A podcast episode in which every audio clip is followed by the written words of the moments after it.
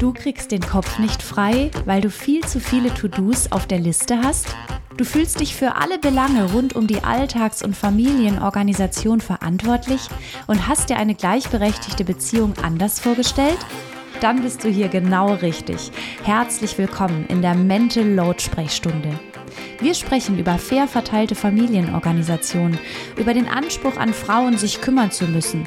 Und es kommen auch Männer zu Wort und erzählen von ihrer Sicht auf die Arbeitslast in den eigenen vier Wänden. Zusammen kriegen wir dein Mental Load in den Griff.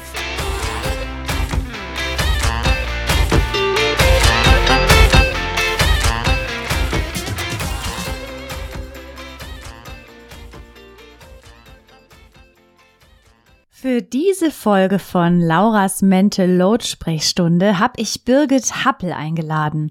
Sie ist Soziologin und Inhaberin des Finanzbildungsportals Geldbiografien, das finanzielle Bildung und Gleichstellung sozioökonomisch einbettet. Ihre Leidenschaft für die wirtschaftliche Unabhängigkeit von Frauen hat sie schon früh entwickelt und sie ist meine Autorinnenkollegin. Auf Kosten der Mütter, warum finanzielle Selbstbestimmung für Frauen mit Familie so wichtig ist, ist in diesem Jahr im Kösel Verlag erschienen und ist ein ganz, ganz wichtiges Buch für Frauen, die nicht länger finanziell abhängig sein möchten, sondern sich selbstbestimmt um ihre Altersvorsorge kümmern wollen. Das Buch hat das notwendige Rüstzeug für Entscheidungen in Partnerschaft und Job viel Wissen zu Budget und Geldanlage und dient zur Orientierung, Ermutigung und Bestärkung. Herzlich willkommen zu Lauras Mental Load Sprechstunde. Ich habe heute eine ganz tolle Gästin zu Besuch und zwar die Birgit Happel. Auch eine Autorenkollegin hat gerade herausgebracht auf Kosten der Mütter, warum finanzielle Selbstbestimmung für Frauen mit Familie so wichtig ist. Und wir möchten heute über Frauen und Finanzen sprechen. Herzlich willkommen, Birgit. Schön, dass du da bist. Hallo, liebe Laura. Vielen Dank für die Einladung. Birgit, Frauen und Finanzen, das ist ein ganz wichtiges Thema und trotzdem gibt es, glaube ich, ganz, ganz viele Frauen, die sich scheuen, das Thema in Angriff zu nehmen. Und ich weiß immer noch, äh, bei uns hat früher, wie in so vielen Haushalten, alles Finanzielle mein Vater geregelt. Und ich sag's ganz ehrlich, früher habe ich gedacht, ja, das regelt alles eben der Papa und ganz furchtbar. Ich traue es mich kaum zu sagen, aber irgendwie hat es dann mein Mann übernommen, bis hm. ich einen Rentenbescheid bekam und dachte, Laura, davon kannst du nicht meinen Zeltplatz bezahlen. Nimm endlich deine Finanzen in die Hand. Ich weiß also, dass es manchmal super schwer ist. Birgit, die erste Frage an dich. Kennst du das Problem und woran liegt es, dass Frauen so ungern ihre Finanzen in die Hand nehmen? Ja, ich kenne das natürlich aus meiner Arbeit ähm, ganz häufig und ähm, wir sagen dann immer, neben den Rentenbescheid legen wir jetzt ab nächstem Jahr unseren Depotauszug, damit es ein bisschen schöner aussieht. Ja, gut. Das ist ja schon der erste Schritt in die finanzielle Selbstbestimmung. Ja, ja, es ist interessant eigentlich, weil du kommst ja auch aus dem Stuttgarter Raum. Ähm, da war ich auch mal eingeladen zum Vortrag. Dann dachte ich so, was will man denn im Ländle über Geld sprechen? Da kann doch jeder und jede gut mit Geld umgehen. Und oft ist es ja eben auch so, dass Frauen eher dieses in Anführungsstrichen kleinere Geld verwalten und dann aber ja für die Anlagen, Investitionen oder wenn es eben um größere Summen geht, dann ähm, wird das Thema ähm, eher aus der Hand gegeben, wie du es auch schon gesagt hast. Man muss dann aber eben das Ruder auch selbst wieder in die Hand nehmen, weil ja, in der Abhängigkeit zu bleiben, gerade eben, wenn man in der Familienverantwortung ist, hat ja schon auch ähm, für Selbstwertgefühl und auch andere weitergehende Auswirkungen. Deswegen, ja, es ist doch ganz wichtig, dass wir auch, du hast ja auch in meinem Buch sehr schön ähm, im Interview gesagt, schon bevor das Kind kommt, müssen wir diese Themen auf den Tisch bringen und uns gegenseitig da ähm, ja auch bestärken, dass wir auch als Partner und Partnerin unseren Weg gehen wollen und dann eben nicht ähm, ja in der Falle, Teilzeitfalle, Sackgasse, Minijob und so weiter stecken bleiben wollen. Wir sprechen gleich mal noch darüber, was können wir tun, um die ersten Schritte zu gehen in Richtung finanzielle Unabhängigkeit und Selbstbestimmung.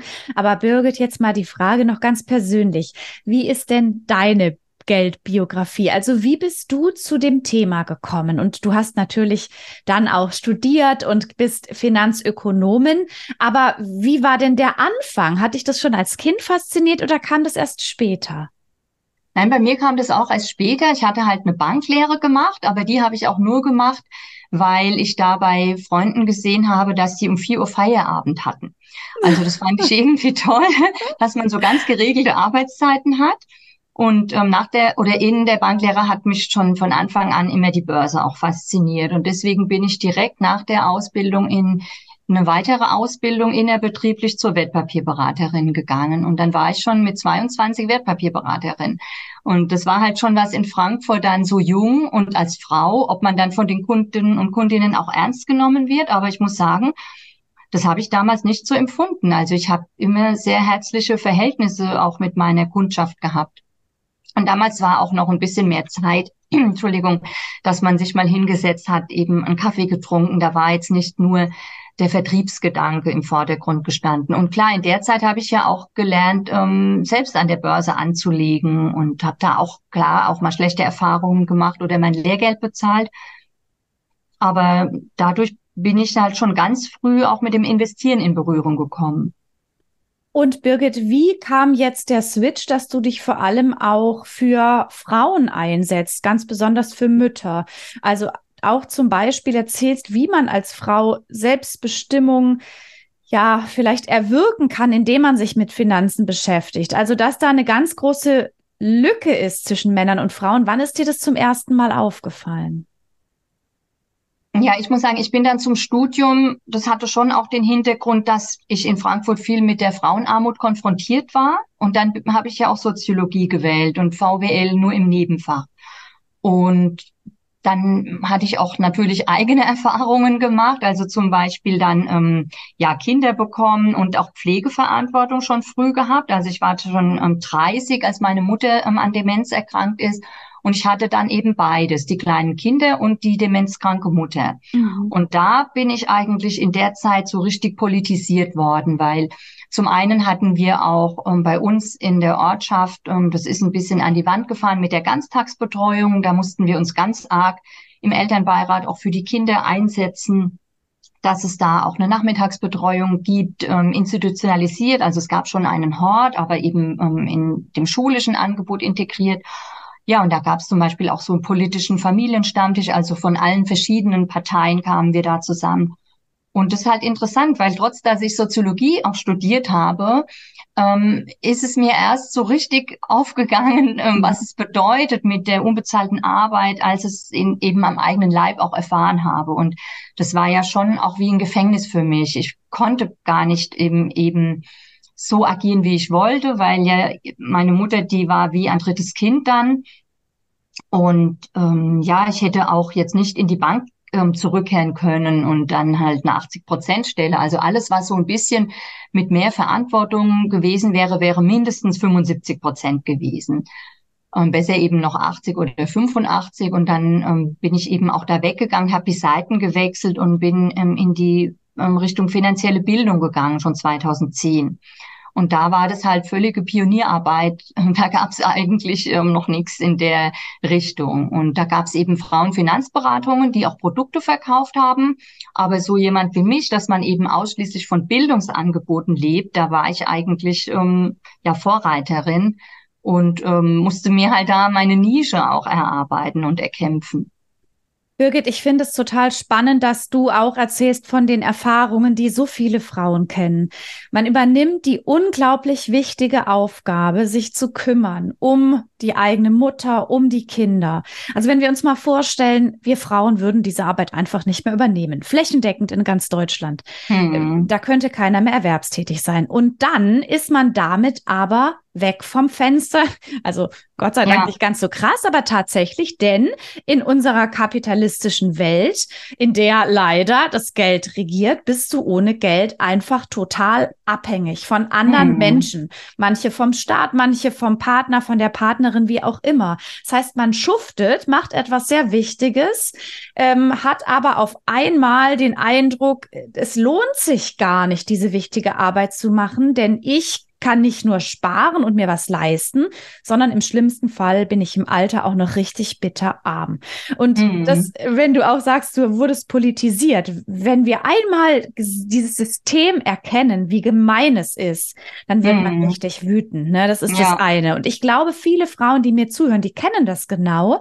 Es passiert dann also dieses, okay, ich kümmere mich um Kinder, Angehörige, wie auch immer. Ich steige aus der Erwerbstätigkeit aus oder reduziere sie. Und man ahnt schon im Hintergrund, dass es, was das Finanzielle angeht, zwar nicht so eine gute Lösung, aber es gibt scheinbar jetzt erstmal keine bessere. Und dann kommt dieses Gefühl, es ist jetzt auch zu viel, mich da jetzt reinzuwursteln. Also mich zu informieren. Vielleicht auch mit einem Partner zu sprechen, wie können wir einen finanziellen Ausgleich schaffen, ne? was eigentlich logisch wäre. Das heißt, viele Frauen, die dann sagen, ich habe so viel zu tun, ich bin so kaputt, ich habe keine Kraft, mich jetzt noch um meine Finanzen zu kümmern. Mhm. Kennst du diese Erfahrung jetzt auch in deiner Beratung, dass die Frauen so sagen, ich weiß, ich müsste es tun, aber ich kann einfach nicht oder es ist so ja. viel Arbeit, es überfordert mich. Hm, sie schieben es halt immer weiter vor sich her und mhm. aber da möchte ich wirklich auch ähm, mit meinem Buch oder auch mit meiner Arbeit ja so ein positives Geldbewusstsein auch fördern. Ich bin mhm. ja auch mhm. viel bei Multiplikatorinnen in der sozialen Arbeit, weil es gibt ja grundsätzlich immer diesen Shift zwischen Geld und Sinn. Und mhm. ähm, in den einen Fachrichtungen ist es halt eher so, dass das Geld ein bisschen vernachlässigt wird. Und mhm. da ähm, ja, es hängt vielleicht mit Angst zusammen, mit Mangelerfahrungen, aber auch äh, mit anderen Wertekonstellationen oder Wertepräferenzen. Und trotzdem ist es eben wichtig, diesen Blick auf Geld nicht aus den Augen zu verlieren und das Geld eben nicht so nur als negativ zu sehen, ja, nach dem Motto, ähm, Geld ist die Wurzel allen Übels. Du hast ja das kapitalistische System angesprochen. Natürlich gibt's sehr viele Verwerfungen und Schieflagen, aber wir leben halt in dem System und da müssen wir gucken, wie wir da eben uns dazu stellen. Und was mhm. du noch gesagt hast, ähm, ich denke, wenn man jetzt so vor einer Entscheidung steht, ähm, kümmere ich mich jetzt um meine Eltern oder eben ist jetzt ähm, der Mann erkrankt oder ich übernehme da Pflegeverantwortung oder man kann ja auch ein behindertes Kind haben, das braucht einfach viel mehr Zuwendung und Zeit. Ähm, man kann dann eben nicht so seinen beruflichen Weg bestreiten. Da ist das eine das Geld, aber was mich eigentlich am allermeisten ärgert, ist die Arbeitsmarktdiskriminierung von den Fürsorgeleistenden. Mhm. Und das ist halt wirklich auch so eine politische Forderung. Das hatte ja Pro Parents letztes Jahr ja. auch erwirkt eben, dass dieser ähm, Diskriminierungssatz oder Diskriminierungsmerkmal eben Fürsorgeverantwortung ins allgemeine Gleichbehandlungsgesetz kommt. Und das finde ich, das müssten wir einfach den Frauen noch mehr auch ähm, sagen und sie entlasten. Es liegt nicht an euch, sondern ähm, ja, wir haben da Zahlen, dass 69 Prozent der Wiedereinsteigerinnen auf dem Arbeitsmarkt mit diskriminierenden Erfahrungen zu tun haben. Mhm. Und das ist eigentlich der große Skandal, ne? weil man trotzdem immer noch denkt, wenn jetzt eine Frau einen Aufhebungsvertrag unterschreibt, ja gut, da hat ja vielleicht vorher schon irgendwas nicht gestimmt in der Arbeitsbeziehung und es wird immer wieder individualisiert, mhm. ohne dann nochmal den Blick aufs große Ganze zu richten.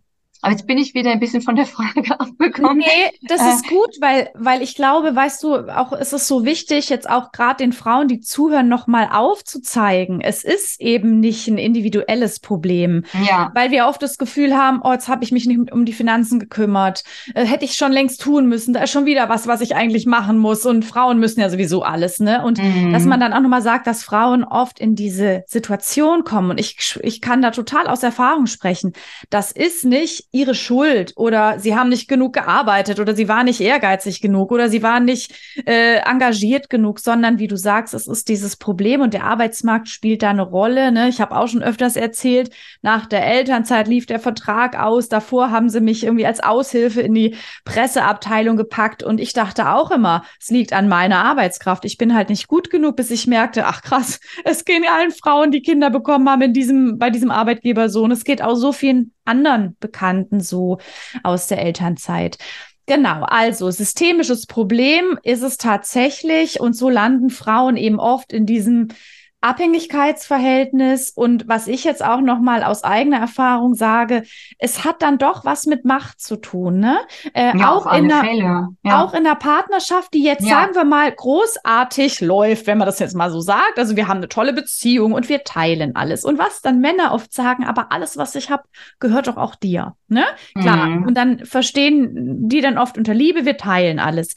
Und trotzdem, so habe ich es bei mir erlebt und auch glaube ich, geht es vielen Frauen so, wenn es dann um Entscheidungen geht, haben wir selbst dann auch das Gefühl, dass der, der mehr Geld verdient, auch entscheiden darf, wofür es ausgegeben wird. Mm, ja. ja. Und es kann sein, dass selbst der Partner das gar nicht so sieht, aber wir selbst. Oder dass man das Gefühl hat, jetzt habe ich mir die teuren Schuhe gekauft, dabei kriege ich so wenig Elterngeld. Äh, steht mir das eigentlich zu? Ne, dabei, mhm. wenn man mal die ganze unbezahlte Arbeit berechnen würde, stände mir dreifach Pumps zu. Ne? Aber natürlich, dieses Gefühl, darf ich das jetzt? Darf ja. ich mir das Geld nehmen? Darf ich bestimmen, wo es in den Urlaub hingeht, wenn ich scheinbar nicht Geld erwirtschaftet mhm. habe? Und da merken wir schon, dass es ein unterschiedliches Machtverhältnis und je weniger Geld wir verdienen, desto schlimmer ist es auch, weil es dann manchmal nicht nur um den Urlaub geht, sondern ums überleben. Ne? Was kaufen mhm. wir im mhm. Supermarkt und wo wohnen wir zur Miete? Das heißt, wer Geld hat, bestimmt. So ist es leider. Kannst ja. du auch noch mal was sagen zu diesem Macht, dieser Abhängigkeit oder diesem Machtgefälle? Ja, das ist ein ganz wichtiger Punkt, was du gesagt hast, dieses Gefühl ähm, auch mhm. zu kennen, weil da geht's ja auch indirekt um die Abwertung unserer Arbeit, also die Abwertung der unbezahlten Arbeit. Und also ich kann wirklich jeder Frau nur die Care-Rechner-Apps empfehlen, zum Beispiel von der Johanna Zapata, dass man einfach mal schwarz auf weiß sieht, was ist denn meine unbezahlte Arbeit wert? Und es gibt zum Beispiel auch Familienrechtsanwältinnen, die empfehlen, dass die Partner, die eben mehr verdienen, ähm, ähm, an der Düsseldorfer Tabelle sich orientieren und davon den Unterhalt bezahlen, als wäre man getrennt sozusagen, mhm. um dann, äh, dass eben die Frau, wenn sie in der Zeit weniger oder kein Einkommen hat, dann trotzdem dieses Einkommen hat und die Arbeit eben bezahlt wie die unbezahlte Arbeit. Und ähm, zum Machtgefälle, da sind es ja oft auch Nuancen. Und ähm, die eigene Einstellung ist da ganz wichtig, weil also ich war zum Beispiel auch in der Zeit dann, als ich die Kinder und meine Mutter hatte, ähm, relativ abhängig von meinem Mann finanziell. Aber ich hatte immer noch ähm, halt mein Depotkonto. Mhm. Also ich habe mich innerlich frei gefühlt. Ich habe mich jetzt nie total von ihm abhängig gefühlt und ich hätte mhm. auch jederzeit ähm, ja gehen können oder ähm, eben gewusst, ich ähm, kann wieder meinen Lebensunterhalt dann auch selbst verdienen. Und ich glaube ähm, einfach dieses ja diese ähm, dieses Gefühl der Abhängigkeit oder dass man auch so ähm, am Selbstwert verliert, weil die ähm, Arbeit so wenig angesehen ist, auch ähm, in der Gesellschaft, die Fürsorgearbeit. Das macht dann schon auch was mit den Frauen. Und ähm, ja, also dies, diese innere Wahrnehmung, wie abhängig bin ich eigentlich, die ist ganz wichtig und die sollte man sich schon also der darf man, glaube ich, nicht ausweichen. Dem muss man ins Auge sehen, weil ähm, das macht ja dann auch was mit dem Beziehungsgefälle und auch mit der Qualität der Partnerschaft. Das sagst ja du auch immer, dass es ähm, einfach auch für die Qualität der Beziehung ganz wichtig ist, dass wir eben auf Augenhöhe bleiben. Und dazu zählt halt auch eben die finanzielle Seite. Mhm. Und es kann eben auch umkippen. Und es gibt ja auch diesen Begriff finanzielle Gewalt. Der ist jetzt in Deutschland noch nicht erforscht. Aber beispielsweise in den USA, da gibt es auch Studien, dass drei Viertel der Frauen, die finanzielle Gewalt erfahren, die würden das jetzt nicht unter häusliche Gewalt einordnen. Das ist aber ganz klar auch häusliche Gewalt, wenn finanzielle Gewalt ausgeübt wird. Also ist damit auch gemeint sowas wie ähm, ja, also ich kann über dich bestimmen, weil ich genau weiß, ohne mich könntest du äh, weder Miete noch äh, Lebensmittel bezahlen. Das heißt, du bist von mir abhängig und ich kann deshalb auch bestimmen, was du tust, wie du dein Leben gestaltest. Ne? Also ist das wahrscheinlich sowas, ne? Und das genau. wahrscheinlich in allen möglichen Phasen von ja. nur ein bisschen Gewalt bis hin zu, also äh, ja. halt wirklich in den Abgrund. Ja, es sind eben ähm, Machtverhältnisse, die da dann missbraucht werden. Also auch ja ähm, auch Demütigung dann oder eben, wie du das ja schön beschrieben hast, ähm, wenn ich jetzt selbstsicher bin und dann weiß, zum Beispiel, ich habe dieses oder jenes noch in petto, dann greift mich das auch nicht so an, als wenn ich wirklich in dieser Abhängigkeit bin, weil dann mhm. weiß ich, ähm, ich habe ja da fast keine Alternative oder herauszukommen. Die Asha Hedayati hat ja dieses Jahr da wirklich einen berührenden Vortrag beim Equal Care Day gehalten. Ähm, also da musste jeder und jede, die da zugehört haben, Gänsehaut bekommen. Sie hat dann eben, das ist ja eine ähm, Familienrechtsanwältin, hat da auch aus ihrer Beratungspraxis geschildert, eben, dass die Frauen dann ganz verzweifelt bei ihr sitzen, weil sie wissen, sie können sich nicht trennen und würden dann eben ja entweder in der Armut landen nach der Trennung oder im Burnout. Und dann hat sie noch hinzugefügt und im schlimmsten Fall eben beides. Mhm. Und äh, deswegen finde ich es halt ganz wichtig, dass wir da immer dieses Thema finanzielle Selbstbestimmung bei der Familiengründung im Hinterkopf haben und da schon uns vorher gut absichern, damit es eben nicht in diese Machtungleichheitsverhältnisse kommt und wo dann die Frauen auch wirklich ausgeliefert sind ähm, in den Partnerschaften. Das ist jetzt ein gutes Stichwort. Äh, wir stellen uns jetzt vor, ähm, ich habe, ähm, so wie es eine typische Erwerbsbiografie sein könnte, ich habe eine Zeitweise, dann war ich erwerbstätig in Vollzeit, habe dann geheiratet, Kinder bekommen, war länger in Elternzeit, dann in Teilzeit, vielleicht sogar nur Minijob und habe ehrlich gesagt keinen Plan, wie es mit mir finanziell gerade weitergeht und ähm, ich weiß auch nicht, ob ich meinen Altersarmut lande. Was könnte eine Frau tun, die jetzt auch, sagen wir mal, nicht so super viel Zeit hat, um zunächst mal zu sagen, ich möchte jetzt was verändern, wo fange ich an? Ich habe keinen Plan von nix, Birgit. Was tue ich? Dein Buch lesen, auf jeden Fall. Aber. Ja. Mhm. Also ich finde schon auch langfristig zu gucken ist wichtig, weil ähm, Natürlich kannst du einen ETF-Sparplan machen, der ist auch schnell ähm, eingerichtet und du kannst 50 Euro schon mal jeden Monat weglegen für deine Rente. Wenn du jetzt Anfang 30 bist, angenommen hast du ja noch sehr lange Zeit, auch die Risiken am Aktienmarkt auszusitzen. Das sind ja auch Tipps, die es von der Verbraucherzentrale gibt. Also das ist auch kein Hexenwerk, ähm, jetzt eine Geldanlage aufzusetzen. Da gibt es zum Beispiel auch vom Aktieninstitut ähm, für eine Untersuchung die schöne, das schöne Resümee, dieser Studie, warum die Deutschen sich so schwer tun, auch mit dem Anliegen am Aktienmarkt. Und ähm, die Studie hieß das Rätsel der Teilnahme am Aktienmarkt, ähm, so in dem Tenor. Und auf jeden Fall ist dieser Satz, viele wissen nicht, dass sie vieles nicht wissen müssen. Mhm. Und das ist einfach so, ähm, ja, auch wenn du mal jetzt so auf, auf Finanzblog-Accounts gehst, es wiederholen sich immer alle Themen. Also alle kochen nur mit Wasser. Und schon mal diese Angst zu haben vor diesem Thema und zu denken, das ist so groß, das schaffe ich jetzt nicht, dies ist mir halt auch ganz wichtig, dass man da eben Schritt für Schritt vorgeht, mal zu gucken, ja, mache ich eine Budgetplanung, habe ich Ordnung in meinen Finanzunterlagen, habe ich einen Notgroschen, also den brauche ich ja, das könnte man auch als allererstes tun, den Notgroschen aufbauen weil man kann auch Freiheitsgeld in Anführungsstrichen dazu sagen. Ne? Also die, wenn ich jetzt die drei Monatsmieten eben habe, ähm, um mich trennen zu können, dann habe ich die schon mal auf meinem Konto. Aber was halt mindestens genauso wichtig ist, und das ist mir halt immer wichtig zu betonen, ist die Erwerbsbiografie, weil wir können nicht mit einer noch so tollen Anlagestrategie unser entgangenes Lebenserwerbseinkommen ausgleichen. Und da sprechen wir ja von vielen hunderttausend Euro. Das heißt, Birgit, wenn wir noch mal einen Schritt zurückgehen, ich ähm, gucke mir zunächst mal noch mal meine Erwerbsbiografie an. Und ich vermute mal, wenn die gerade aktuell so auf, auf Halde liegt, also ich war jetzt länger in Elternzeit, ich habe mich vielleicht auch noch um meine Eltern gekümmert, war nicht viel erwerbstätig und es sieht für mich jetzt gerade so aus, als wenn sich da jetzt aktuell mit der Fürsorgearbeit noch nicht viel ändert. Ist es dann trotzdem der erste Schritt, nehme ich jetzt mal an, einen Plan zu machen, weil irgendwie muss es ja mal weitergehen. Wenn ich jetzt sofort, so dann vielleicht in zwei Jahren oder drei. Das heißt, wäre der erste Schritt nochmal, ich gucke mal, was habe ich für berufliche Möglichkeiten, wenn ich jetzt sofort dann wenigstens in der Zukunft, wäre das zum Beispiel ein wichtiger Schritt?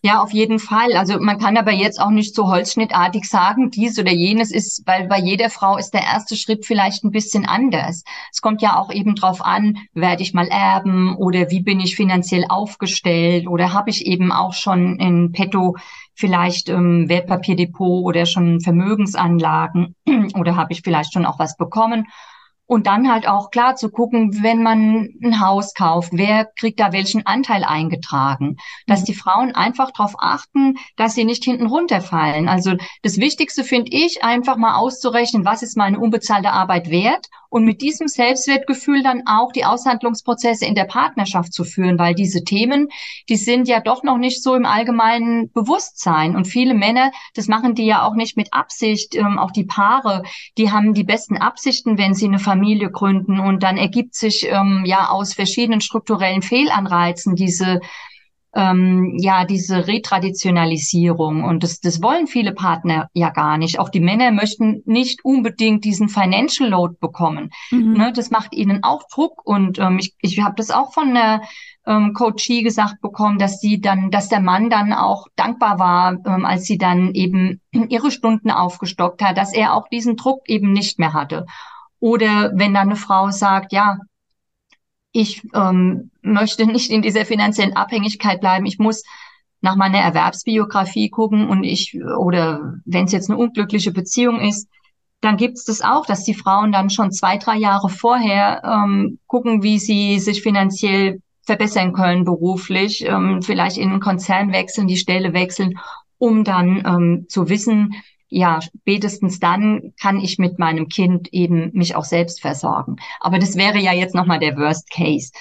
Ähm, du hattest ja jetzt nochmal nach den konkreten Schritten gefragt. Also ich finde es halt wichtig, die Gespräche auch zu führen in der Partnerschaft und eben zu gucken, wer ist für was zuständig und da eben auch schon Kompensationszahlungen sich geben zu lassen, beispielsweise schon mal zumindest ähm, für die Altersvorsorge, dass da der Partner, der eben mehr verdient oder der weniger unbezahlte Arbeit übernimmt, einen Altersvorsorgesparplan aufsetzt, aber auf den Namen der Frau, nicht ähm, wieder in seinem Konto in Depot.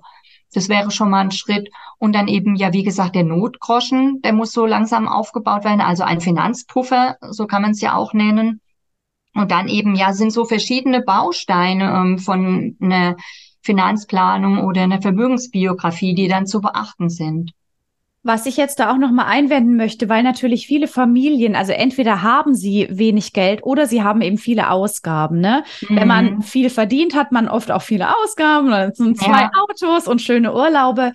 Mhm. Es ist immer auch ganz wichtig zu sagen, weil viele sagen, wir können uns das gar nicht leisten, jetzt Geld zurückzulegen. Und mal abgesehen davon, dass es natürlich Biografien gibt, da muss jeder Cent dreimal umgedreht werden. Aber ich möchte noch mal wirklich daran appellieren, sich sonst anzuschauen, dann fahren wir mal nicht in Urlaub oder die Kinder kriegen kein neues Fahrrad oder wir sparen sonstiges. Aber für mich ist es so wichtig, dass Frauen für sich erkennen, meine Vorsorge, mein Sparplan hat hier Priorität Nummer eins. Denn hm. es bauen immer alle auf die Frauen, aber um die ja. Frauen wird sich nicht gekümmert. Und jetzt zu sagen, nee, meine Arbeit ist wertvoll, wenn ich hier ähm, nicht für mich sorge, tut's eben eben auch kein anderer und zur Not gehen wir dann eben nicht in den Urlaub oder zur Not schaffen wir das zweite Auto ab oder wie auch immer. Das mhm. heißt dann zu sagen, diese, äh, die, was du erzählt hast, dieser Notgroschen, die, die Vorsorge im Alter, die sind lebensnotwendig und wichtiger als jeder Luxus, den wir uns sonst so gönnen. Ne? Und damit meine ich natürlich jetzt nicht die Menschen, die jeden Cent fünfmal umdrehen müssen, sondern die Familien, die schon Sparmöglichkeiten haben. Und da geht es mhm. wirklich ums Priorisieren. Ne? Möchte ich den Urlaub oder möchte ich, dass meine Partnerin zum Beispiel, die für mich ganz viel unbezahlte Arbeit mitmacht, auch abgesichert ist? Hier insofern ja. auch nochmal ein Appell an die Männer, dass die nicht so sagen, wie äh, wir teilen doch alles, weil wir lieben uns. Darauf können wir uns bei 40 Prozent Scheidungsraten nicht verlassen. Und insofern, äh, das ist einfach so notwendig wie Wasser trinken und essen, dass wir eine Absicherung haben ja, das ist ein ganz wichtiger hast. Punkt. Der Familienernährer, sofern das eben noch so aufgeteilt wird, der kann ja auch krank werden, er kann versterben. Es können immer irgendwelche Dinge passieren. Und deswegen ist es äh, ganz, ganz wichtig, dass diese Themen eben auf den Tisch kommen und dass wir da gegenseitig uns absichern und dass geschaut wird, wie das auch dann stattfindet. Und solange alles gut geht, ist es ja auch schön mit den zwei Urlauben oder sogar drei.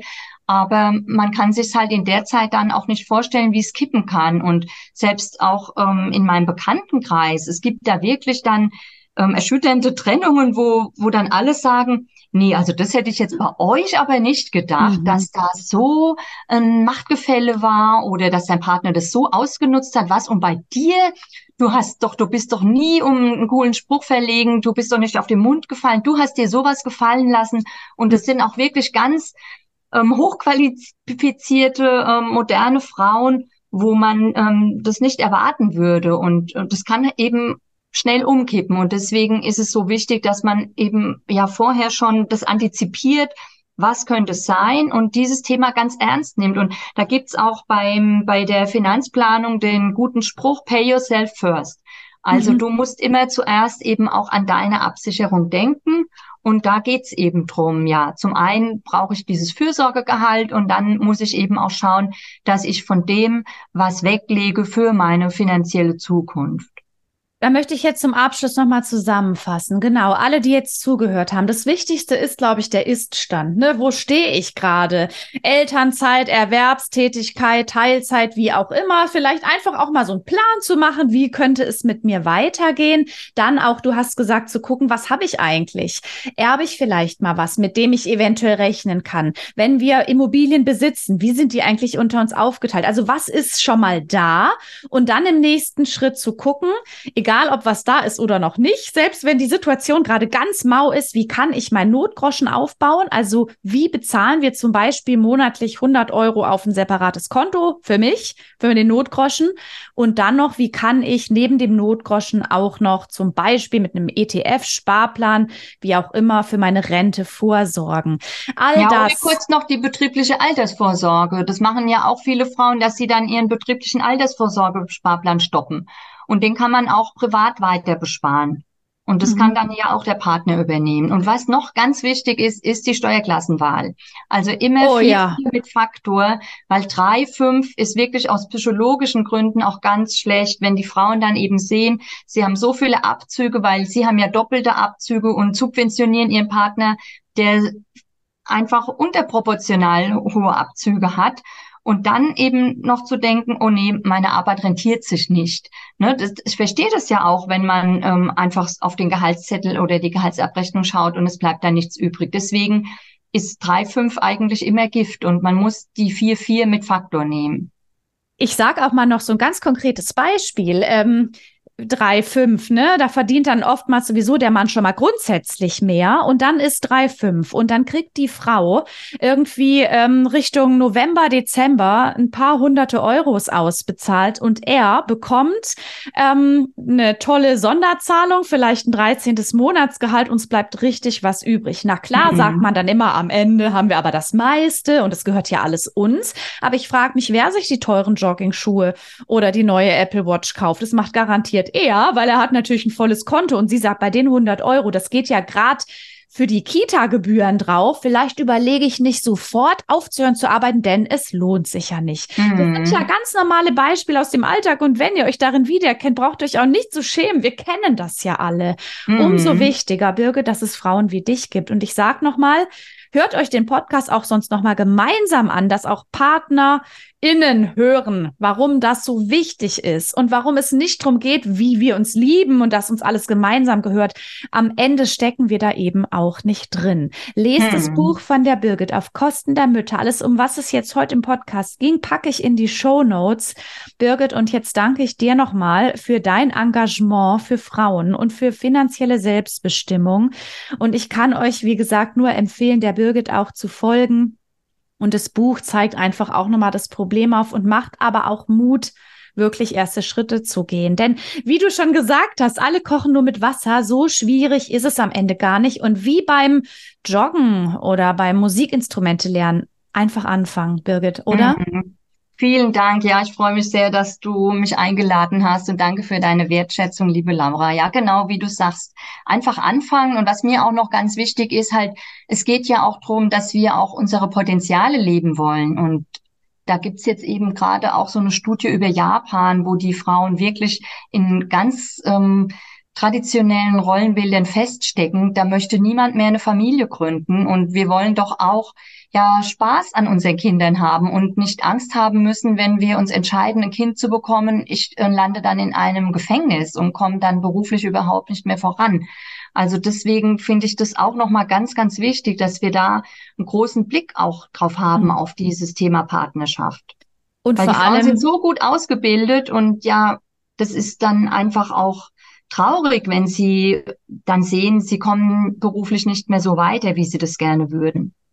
Und vor allem tun wir es dann auch für unsere Töchter, die nämlich dann sehen, sie haben eine Mama, die sich mit Geld beschäftigt. Ne? Hier geht es also mhm. also nicht darum, dass jede Mama in Vollzeit erwerbstätig sein muss, aber sich mit Geld zu beschäftigen und auch Richtig, das ja. einzufordern, was uns zusteht. Das mhm. dürfen auch unsere Töchter lernen. Für was sie sich dann später entscheiden, ist ihre Sache. Aber Geld ist immer ein wichtiges Thema, vor allem um eben finanziell selbstbestimmt zu sein. Du hast es nochmal schön auf den Punkt gebracht. Es geht auch darum, die eigenen Potenziale zu leben. Und mhm. entweder kauft man sich dann mal die Pöms. Oder aber man weiß einfach, meine Arbeit, die ich hier zu Hause unbezahlt mache, die ist wertvoll und die bringt mich nicht in Altersarmut. Denn ich bin nämlich die, die hier alles sozusagen über Wasser hält. Birgit, ich äh, freue mich, dass wir miteinander gesprochen haben und ich sage bis zum nächsten Mal. Tschüss, freue mich auch, Laura. Danke dir. Ciao. Ich hoffe, diese Folge von der Mental Load Sprechstunde hat dir gefallen und du konntest einiges mitnehmen, das du im Alltag umsetzen kannst. Nun freue ich mich riesig, wenn du diese Folge bewertest. Und zum Abschluss noch ein Hinweis auf die kostenlose ultimative Steuerbordliste. Mit der könnt ihr einen Überblick über eure Haushalts- und Familienorganisationstätigkeiten bekommen, die Aufgaben untereinander verteilen und schauen, wie ihr den Alltagstrott auf die Reihe bekommt. Du findest die Liste kostenlos unter www.mental-load-akademie.de-liste. Ganz viel Spaß beim Verteilen.